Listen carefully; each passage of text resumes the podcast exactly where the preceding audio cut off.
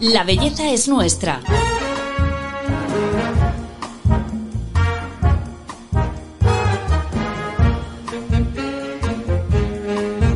Un podcast de Telva.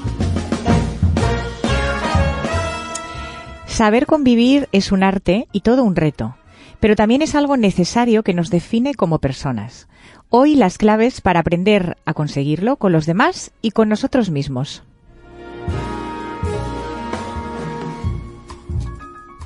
Muchos de los problemas que nos generan sufrimiento, ansiedad o preocupación tienen su origen en cómo nos relacionamos con los demás y con nosotros mismos. De esto sabe mucho Laura Rojas Marcos, psicóloga clínica y columnista de telva.com, que recibe en su consulta a diario a personas que no logran una armonía en la convivencia. Laura, bienvenida al podcast de Telva. Hola, muy buenas. Qué alegría estar aquí, compañera. La verdad es que es un placer hablar de un tema tan interesante y que nos afecta a todos, como son las relaciones con las personas de nuestro entorno.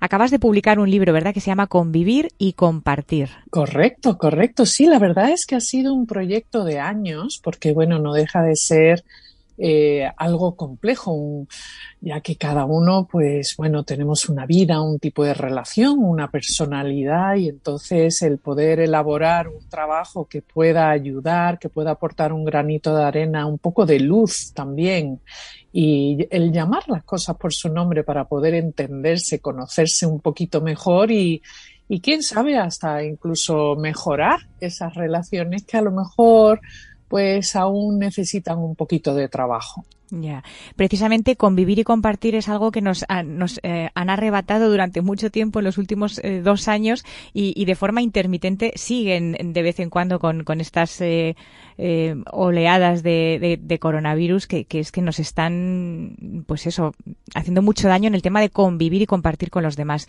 ¿Cómo nos afecta esa falta de relación social? ¿Qué impacto tiene en, en nuestro bienestar emocional? Pues tiene un impacto muy importante. También depende de la situación de cada uno. ¿no? Entonces, quizás debemos partir que principalmente ha cambiado nuestra manera de relacionarnos, ha cambiado también nuestra manera de comunicarnos, de interaccionar, de compartir esos espacios, incluso a la hora de compartir los afectos. Ahora no lo pensamos dos veces antes de dar un abrazo, de dar un beso a un amigo, por ejemplo.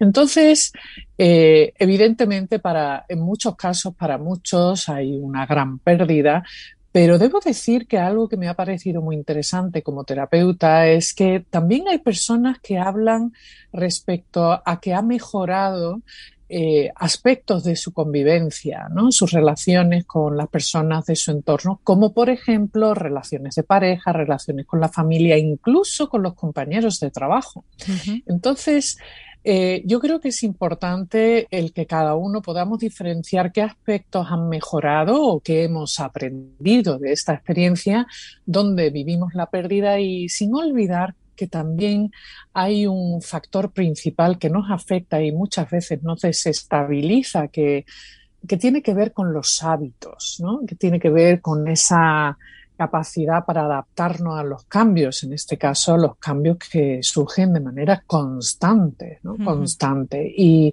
y, cómo afecta también nuestra percepción de nosotros mismos, de nuestro entorno, eh, de nuestra manera de trabajar. Entonces, lo que es evidente es que toda esta situación eh, también ha aumentado pues esas emociones que todos intentamos evitar que tiene que ver con la ansiedad, un poquito con la angustia, pero sobre todo con la incertidumbre, el qué va a pasar uh -huh. o qué va a ser de mí hoy, mañana o el año que viene.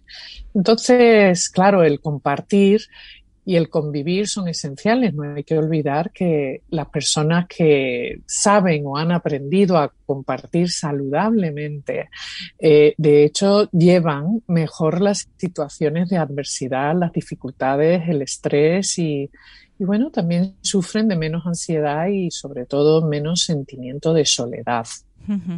Eh, me gusta mucho porque eh, el hecho de que compartir eh, y relacionarlos con los demás sea bueno no es una cosa que digamos así porque sí, sino que tiene incluso una explicación científica porque ocurren hay reacciones químicas en nuestro cerebro, ¿no? O sea, ¿cómo, cómo es este mecanismo? cuando nos relacionamos con los demás? ¿Qué ocurre en el cerebro? Bueno, por ponerlo de una manera así sencilla, tenemos que tener en cuenta que el ser humano es un ser social. Necesitamos a los demás para poder sobrevivir. Somos seres emocionales, necesitamos también sentir ese apego que formamos parte de algo más grande que nosotros. ¿De qué estamos hablando? Estamos hablando del sentido de pertenencia.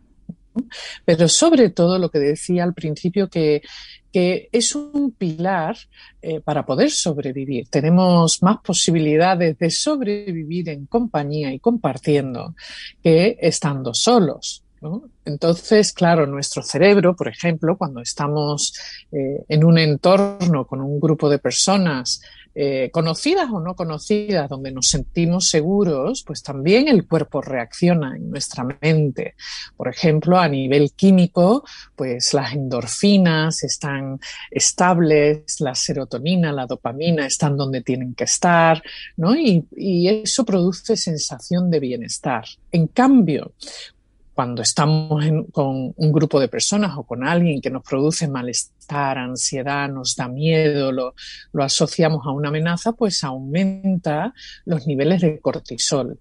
El cortisol es la hormona del estrés y entonces, pues claro, suben las pulsaciones, estamos más tensos, eh, ¿no? nuestros pensamientos eh, se vuelven en muchas ocasiones recurrentes y obsesivos, nos preocupamos y caemos en lo que se llama en psicología las trampas mentales, esas trampas mentales que a menudo nos llevan a, pensamientos catastrofistas, ¿no? espirales angustiosas. ¿no? Entonces, el cuerpo y la mente, así como nuestras emociones, están todas conectadas. Por lo tanto, el cuidar nuestra salud física es tan importante como cuidar nuestra, nuestra salud mental, emocional y relacional nuestras relaciones.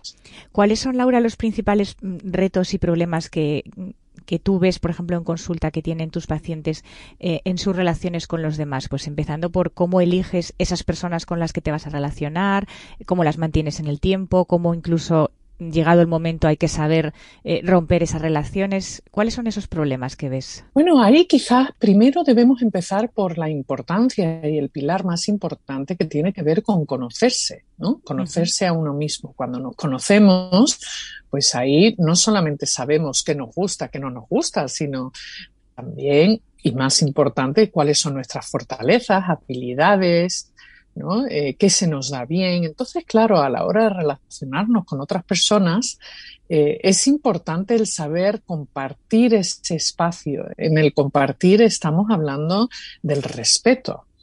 El, y luego mm, podemos elegir o no elegir a las personas de nuestro entorno, pero con respeto se llega muchísimo más lejos, aunque sea una relación temporal. Entonces, cuando analizamos las personas que nos rodean, eh, básicamente tenemos a las personas que elegimos y de nuestra vida y claro, eso si lo evaluamos y reflexionamos sobre ello, pues realmente son muy pocas. En ese sentido son los amigos, principalmente los amigos y la pareja. ¿No? Esas son las personas que elegimos, pero todas las demás son personas lo que denomino los no elegidos. ¿no? ¿Y quiénes son los no elegidos? Pues los no elegidos son nuestra familia. Nosotros no elegimos a nuestra familia eh, de sangre, a nuestra familia política, no elegimos a los compañeros de trabajo, no elegimos a las personas con las que nos sentamos ¿no? o compartimos un espacio mm. en el transporte público, ya sea el autobús o en un avión. No, no elegimos a los transeúntes, a las personas con las que nos cruzamos en la vida, incluso a nuestros vecinos. Entonces, eh, el aprender a convivir con esas personas con las que mm, nos encontramos y probablemente pasamos más tiempo y dedicamos más energía, eh, es fundamental, sobre todo para vivir en armonía. Y claro, sin el respeto, que yo diría que es la, el pilar fundamental, eh, es difícil. Luego ya está otros factores como puede ser eh, la personalidad, el tener aspectos en común, el tener eh, empatía o, el saber aceptar al otro. Pero también, como decías, ¿y qué hacemos con esas personas con las que convivimos, pero quizás no conectamos tan bien? Hmm. Pues es muy importante saber dónde están esos límites, ¿no? En esa habilidad social está fundamentalmente la, educación, los buenos modales, pero también eh, es imprescindible la asertividad.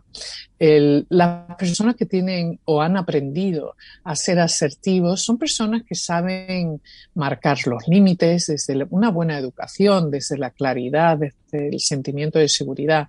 Es decir, son personas que han aprendido el arte de decir no, por aquí no, no quiero, no estoy de acuerdo y sin perder los papeles, ¿no? porque tampoco hay que entrar en un conflicto. Pero sí son personas que han aprendido y saben eh, gestionar esos momentos incómodos y, esos conflictos. Y, bueno, pues claro, todo esto es algo que venimos a este mundo quizás eh, como una tabla rasa, ¿no? Que no sabemos, pero qué bueno que todos tenemos la capacidad para aprenderlo tanto de niños como de adultos. Por lo mm. tanto, me gustaría transmitir que nunca es tarde para aprender a ser asertivo, para aprender a respetar o respetarse a uno mismo, porque la, si lo pensamos, el primer no elegido y el más importante de toda nuestra vida somos nosotros mismos. Sí, esto, es, esto, esto me encanta porque, porque efectivamente el primero con el que tienes que llevarte bien es contigo mismo, porque si no, con los demás no, si no estás bien contigo mismo, no puedes. Entonces, aquí venía la siguiente pregunta. ¿Y si no te gustas? ¿Y si no te quieres? Que hay mucha gente que no, no se gusta a sí mismo y no se quiere. Pues sí, lamentablemente esas personas sufren muchísimo, muchísimo. Y, y de hecho, cuando trabajo con ellas en la consulta, una de las cosas eh, que descubren poquito a poco es que eso es cambiable. Podemos cambiar la manera de percibirnos, de tratarnos. ¿Y dónde parte? ¿no? ¿Dónde parte ese cambio? Pues está en la gran pregunta del por qué. ¿Dónde aprendiste? ¿En qué lugar y de quién aprendiste a no quererte o a no gustarte? A menudo lo que el origen está en los mensajes que uno recibe de niño en un entorno determinado, ¿no? Eh, en un entorno donde, por ejemplo, pues hay malos tratos, malos tratos, sean físicos, psicológicos o verbales, emocionales, o sea, hay muchas maneras, ¿no? De, de agredir eh, ya sea desde la humillación, por ejemplo, ¿no? La vergüenza o la culpa. Entonces, ¿qué sucede? Que en un entorno inseguro, un entorno donde los mensajes son incoherentes, ¿no? O no hay eh, mm, consistencia, sobre todo donde no hay afecto y respeto, a menudo esos niños eh, o esas personas eh, aprenden a no quererse, a despreciarse incluso. ¿no? Porque si han sido despreciados durante mucho tiempo, pues llega un momento que se lo creen, ¿no? Se lo creen y, claro, eso, eh, eso es una fuente de malestar, de, ruptura con uno mismo. Ahora bien, me gustaría decir que a pesar de, de haber crecido ¿no? en situaciones tan adversas y tan violentas, es posible aprender a liberarse de eso y aprender, sobre todo a aprender a quererse poco a poco desde la amabilidad, el cuestionarse eh, esas creencias, esa manera de evaluarse tan dura, eh, ese autorrechazo se puede trabajar, se puede cambiar y sin necesariamente convertirse en una persona altiva ni con sentimiento de superioridad, mm, pero sí desde un lugar más amable, aceptando las propias imperfecciones, pero también apreciando esos valores y cualidades positivas que uno tiene, porque todos tenemos, ¿no? Tanto positivo como negativo. Totalmente. Qué importante, eh, Laura, todo lo que dices en tu libro del, hecho de compartir eh, con los demás. Eh, no sé dónde vi un, artículo incluso que, habla de cómo se activan en el cerebro en las regiones vinculadas a la felicidad solo con el mero hecho de, planear que vas a compartir algo con alguien, un plan, comprar un regalo o tiempo, o solo compensarlo. Sí, solo con pensarlo, ahí estamos hablando del poder de la mente, de lo que visualizamos, de nuestras creencias. ¿no? Entonces, cuando nos imaginamos eh, o visualizamos en nuestro interior, en nuestra mente, algo positivo, un escenario positivo, algo que nos apetece, que, que vamos a ver a alguien, a un amigo eh, que queremos y que nos sentimos queridos, pues automáticamente el cuerpo y nuestra mente, nuestras células, nuestras neuronas responden, responden.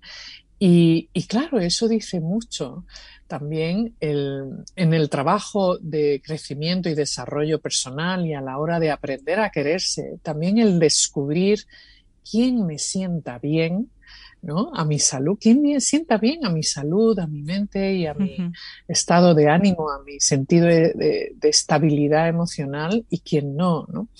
A veces duele ver y llamar por su nombre aquello que no nos sienta bien, que nos hace daño. No hay que olvidar que también como seres imperfectos que somos y cometemos errores y caemos eh, y nos equivocamos, pues a veces eh, podemos ser nosotros, ¿no? Los que causamos ese daño, eh, eso que se dice o se utiliza hoy, día, ¿no? El ser una persona tóxica, ¿no? sí, ¿estás de acuerdo con pues eso? ¿Existen las personas tóxicas? Pues sí, sí, partiendo de que todos, para empezar, podemos serlo y lo somos en muchas ocasiones, ¿no? Ahora bien, yo creo que hay una gran diferencia entre tener un mal día, eh, hmm. salirse del tiesto, cometer hmm. un error o elevar la voz en un momento dado y, equivocarse, que personas que de hecho buscan hacer daño, eh, que tienen una actitud más perversa e incluso disfrutan haciendo daño, haciendo de menos a otros, criticando, eh, creando un un hervidero de, miedo, de angustia o incluso alimentando la envidia. Entonces, claro, hay, hay personas que, lamentablemente ellos mismos sufren muchísimo y gestionan su propio sufrimiento haciendo sufrir a otros. Entonces, eh, bueno, aunque todo se puede cambiar, se puede mejorar, pero el primer paso es reconocerlo. ¿Y qué sucede? Que hay personas o personalidades, perfiles de personalidad, que no lo reconocen, que la culpa ¿no? y el enemigo está fuera y hay que vengarse. ¿no? Y claro, al fin y al cabo, pues todos tenemos el poder de elegir, de tomar la decisión qué actitud vamos a tener frente a esos sentimientos propios o frente a esas personas dañinas. Entonces, hay, hay que pensar y actuar y sin necesidad de entrar en conflicto, pero sí comprender que hay cosas que podemos cambiar y hay cosas que no podemos cambiar y tenemos que aceptarlas. Cada día aprendemos más sobre el universo emocional y me sorprende porque no deja de, investigarse y de haber publicaciones científicas y universidades que, bueno, que incluso están proponiendo eh, nombrar nuevas emociones. Vamos a verlo, Laura.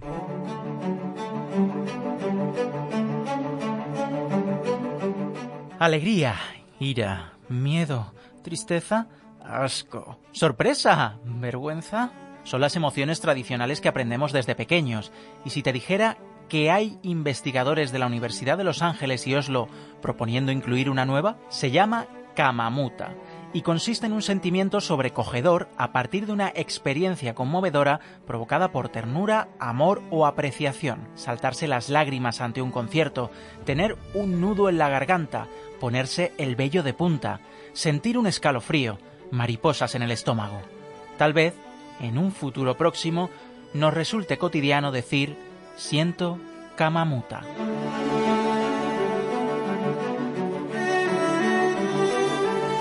Laura, qué interesante esto que además he leído en tu libro y a mí me gusta mucho pensar que la ciencia va incorporando mm, nuevas emociones, que no está todo dicho en este terreno. Pues no, no está todo dicho y la verdad es que a mí eso es algo que personalmente y profesionalmente me fascina.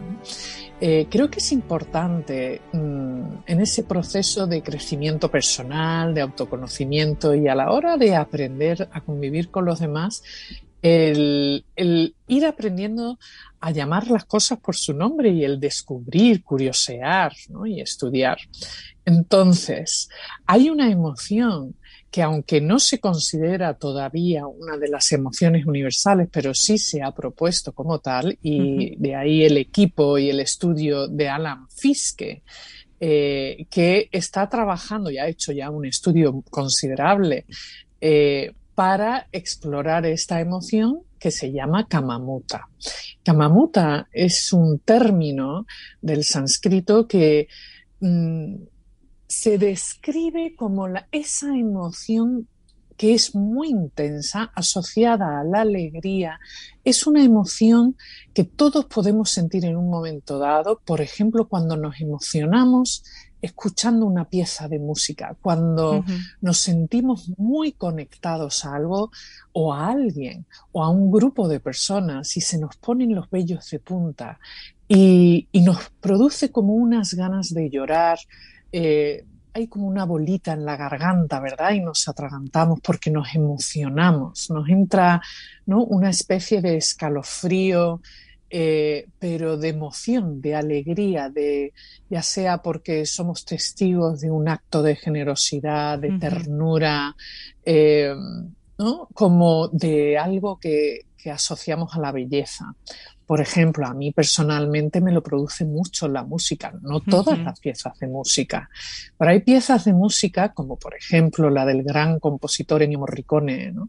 Eh, mm, como en, la película Cinema Paradiso, ¿no? Hay una serie de, piezas, de melodías que se me ponen los pelos de punta, los vellos de punta y me parece tan hermoso que, me, que se me saltan las lágrimas. Entonces, es una emoción hermosa que no podríamos vivir en ese estado todo el tiempo porque, claro, corre por nuestro cuerpo un, chute, una gran dosis de adrenalina, ¿no? Eh, pero sí animo muchas veces a las personas a que busquen aquello que les produce Kamamuta, ¿no? porque es una emoción eh, placentera, es una emoción de alegría, de apreciación de la belleza y, y bueno, es, un, es una emoción positiva. ¿no? Y esta emoción decías que también te la pueden producir eh, las personas con las que nos relacionamos. Laura, ¿cómo podemos aprender a desarrollar la inteligencia social que es tan importante, como bien has eh, contado a lo largo de la entrevista, para, para saber convivir bien con los demás? Bueno, la inteligencia social tiene que ver mucho con cómo utilizamos nuestra inteligencia respecto a cómo nos relacionamos con los demás. Y ahí hay dos conceptos que son muy importantes. Por un lado está la conciencia social, es decir, cómo conecto emocionalmente con otros. Y si tengo la capacidad de sentir empatía, si tengo la capacidad de, de sentir comprensión y entrar en sintonía con otros con otras personas. Después está un segundo concepto que se llama aptitud social. Y eso está más relacionado con nuestras habilidades sociales. Esas habilidades a la hora de interaccionar, de, por ejemplo, de saber eh, interesarte por otras personas, de interaccionar, cómo hablas, cómo te comunicas, qué, sincronía hay cuando te relacionas con otros, ¿no? Sabes relacionarte, sabes comunicarte, hablar y escuchar. Entonces, en nuestra inteligencia social, evidentemente hay un pilar muy importante que tiene que ver con la intuición y con esas primeras eh, impresiones. Y creo que es importante y fundamental entender que a veces, aunque todos nos guiamos por esa primera impresión a la hora de relacionarnos con otras personas, ¿no? para poder eh, ver mm, si nos encaja, si no nos encaja, pero las personas con un alto eh, una alta inteligencia social, no solo se quedan en sus primeras impresiones, sino que también son abiertas a dar la oportunidad y la posibilidad de, oye, tengo esta primera impresión, a lo mejor me equivoco, ¿no? Voy a explorar un poquito más respecto a esta persona. Entonces, el saber relacionarse, el saber eh, escuchar y leer también ese lenguaje no verbal con mm. otros es importante sobre todo para construir buenas relaciones y saber dónde están los límites. Está muy bien esto que, también has mencionado de, los límites, de, la, de ser asertivo, de saber decir que no. Eh, ¿cómo, se, ¿Cómo podemos entrenar esto? Porque muchas veces nos cuesta, ¿no? Eh, por ejemplo, pues pasa mucho con las relaciones, que tú ves en, en otras personas que, que, pues, que no le hacen bien, pero no saben salir de ellas. Sí, a menudo eso suele ocurrir porque lo que el mensaje que se ha aprendido es como que decir que no o poner un límite es de mala educación o no está bien visto. Entonces, claro, es importante aprender. ¿Cómo podemos aprender a decir que no? Bueno, en primer lugar tenemos que saber identificar qué nos gusta, qué no nos gusta, cuáles son nuestros valores y principios, ¿verdad? Con qué estamos de acuerdo, con qué nos sentimos cómodos y con qué no para que cuando nos encontremos en una situación de conflicto donde, por ejemplo, alguien nos propone algo que va en contra de nuestros valores y principios, sean los que sean, nos sintamos lo suficientemente fuertes, tranquilos y confiados que lo correcto es decir que no.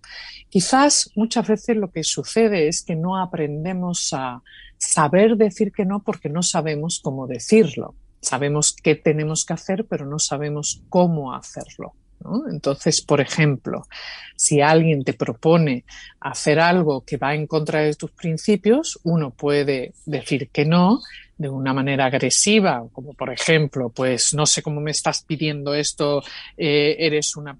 Entrar ahí en un conflicto desde la ira o la ofensa, o sencillamente mm, irse a responder diciendo, pues mira, la verdad es que esto que me propone, pues no me siento cómodo, ¿no? O eh, haciendo esto sin, entre, sin tener que entrar en explicaciones, aunque a veces uno pues se siente mejor dando explicaciones como, pues mira, es que no me siento cómodo porque no estoy de acuerdo o no lo comparto o sencillamente va en contra de mis principios, por lo tanto prefiero mantenerme al margen. Entonces, el aprender a comunicar tiene mucho que ver con esas claves, ¿no? claves a la hora de relacionarnos y saber eh, no solamente qué tenemos que hacer, sino el cómo. Pues eh, qué interesante, sobre todo también esto de, primero saber cuáles son tus principios, que a veces no los tenemos muy claros para saber qué es lo que quieres y qué no, claro. Claro, claro. Es que, bueno, los principios, eh, nuestros valores, eh, los vamos aprendiendo desde pequeños, para la mayoría en casa, pero a veces no es en casa, también puede ser en la escuela, puede ser en el trabajo y también hay algunos que vamos aprendiendo a lo largo de la vida a medida que nos vamos encontrando con propuestas eh, o determinadas situaciones que nos incomoda o nos crea un conflicto interno. Entonces, de nuevo, volvemos a aprender a llamar las cosas por su nombre. ¿Qué es lo que me hace sentir? Siento ansiedad, me siento incómodo y siento miedo y qué tipo de miedo, porque no todos los miedos ni todas las ansiedades son iguales, ¿no? Y cada uno tiene su nombre y apellido. Entonces, el saber identificarlo nos va a ayudar a saber cómo abordarlo, cómo afrontarlo. Bueno, Laura, pues para cerrar el episodio me gustaría pedirte que nos dijeras eh, cinco claves para aprender a convivir con éxito.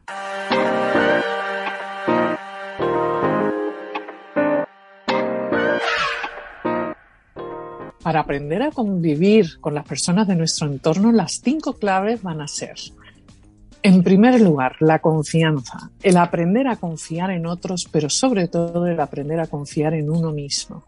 Sin confianza es difícil construir y compartir y convivir con otras personas. Por lo tanto, el saber si podemos confiar o no en los demás y en nosotros mismos nos va a ayudar a poder construir buenas relaciones con los demás. En segundo lugar, es fundamental aprender a comprometerse El compromiso tiene un papel esencial, sobre todo a la hora también de crear esos vínculos de confianza y de apego con otras personas. Las personas que tienen palabra, que cumplen con sus compromisos, son más confiables. Por lo tanto, el preguntarse, ¿quiero ser una persona comprometida y que transmite confianza o no? En tercer lugar, fundamental es la comunicación y las habilidades comunicativas, el aprender a comunicar, transmitir no solamente lo que sentimos y lo que pensamos, sino también el saber escuchar al otro, el aprender a turnarse y ser generosos en los tiempos y el cuarto punto que sería el saber colaborar y contribuir. Cuando aprendemos a compartir, también aprendemos a colaborar y a contribuir al bienestar del grupo, de las personas del entorno y sobre todo eh, con uno mismo. Finalmente, el quinto y el diría yo que uno de los más importantes es aprender a ser cuidadosos, pero no solamente eh, a ser amables, considerados con los demás, sino a ser cuidadosos, a ser empáticos, eh, el tener en cuenta los sentimientos de los demás pero sin olvidar el autocuidado, es decir, el aprender a cuidarse a uno mismo, marcando esos límites y el saber qué necesitamos, qué nos viene bien, qué es saludable para nosotros, sobre todo a la hora de construir relaciones saludables. Supongo que podría estar bastante cabreado con lo que me pasó, pero cuesta seguir enfadado cuando hay tanta belleza en el mundo.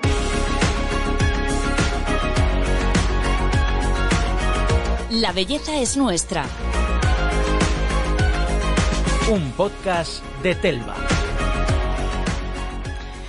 Bueno, hasta aquí el capítulo de hoy. Laura, muchísimas gracias por poner eh, un poco de luz en este apasionante mundo de las emociones, de la convivencia y las relaciones con los demás. Muchísimas gracias y mis mejores deseos de convivencia con las personas del entorno, tanto las elegidas como las no elegidas. Un abrazo. Gracias, Laura. Y a todos vosotros os agradecemos también que nos escuchéis siempre y os esperamos en el próximo capítulo de La Belleza es Nuestra. Hasta pronto.